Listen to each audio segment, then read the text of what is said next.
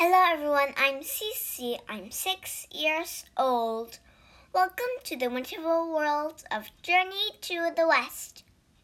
Chapter 55 The Monks and the Cart. Everybody wake up! called Wukong. The travelers had camped for a night in the woods. The Tang monk woke up and stretched. Wu Jing opened his eyes and yawned. Hmm. Bajie mumbled. It's too early. Let me sleep just a few more hours. Bajie, don't be lazy, said the Tang monk.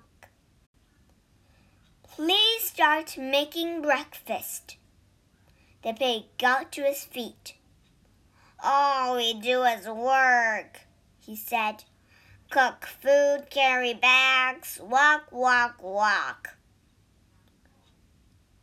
We're on a noble mission, said Wu Jing. Because of our difficult journey, the Tang Empire will have the true scriptures. You should be happy to do all this work. After a quick breakfast, the group started walking. They walked through a valley and over some hills. Later that afternoon, they heard yelling. Ah! Ah! It sounds like some people are in trouble, said the Tang monk. Wu Jing nodded. Yes, I wonder what's going on. You all wait here, said Wukong. I'll go and investigate. The monkey leaped into the air and looked around. He saw a group of Buddhist monks pushing a cart up a steep hill. The cart was loaded with big stones. The monks were the monks looked miserable. Their robes were dirty and ripped. Two Taoist priests looked stood nearby. They were dressed in fine clothes. Work faster! yelled one priest. The Buddhists looked frightened. They struggled to move the cart faster. Why are those monks pushing that cart? thought Wukong. And why are they scared of the Taoist? The monkey waited for the Taoist to leave. Then he made himself look like a Buddhist monk. Hello, said Wukong, walking toward the group of monks. Why are you pushing this cart? The monks stopped pushing the cart and turned toward Wukong. They looked surprised. You must be new here, one monk said. You should leave before you're discovered. Why? asked Wukong. Taoists are in charge here, said another monk. Wukong shrugged. People from different religions can still get along. Not in this kingdom, said the first monk. Buddhists are treated horribly here. The Taoists make us do hard work. Why do the Taoists treat you so badly? asked Wukong.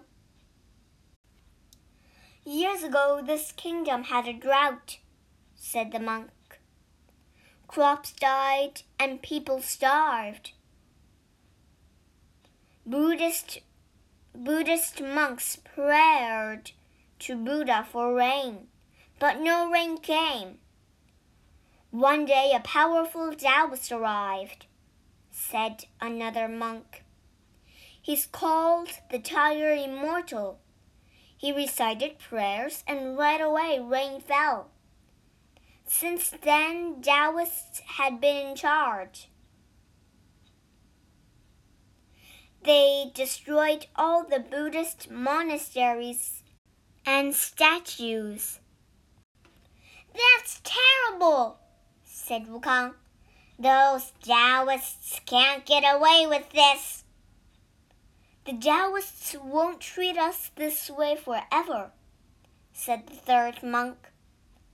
The spirit of the planet Venus visited us in a dream one night. He said that one day someone would come along to save us. Oh, really? Gang raised an eyebrow. Who is going to save you?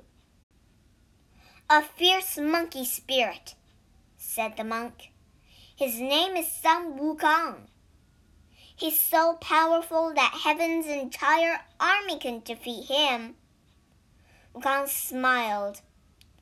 I've heard of Sun Wukong, and he's true, and it's true that he's very powerful.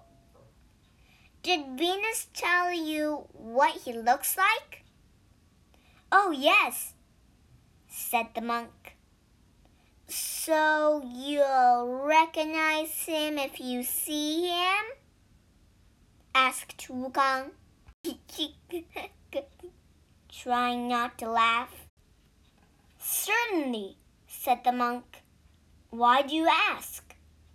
Light sparkled around Wukong. A moment later, he was a monkey again. Sun Wukong! cried the monks. They all fell to their knees and bowed. 在注释里，我们学三个单词。第一个单词 valley，v a l l e y，valley，山谷。第二个单词 investigate，i n v e s t i g a t e，investigate，调查。研究。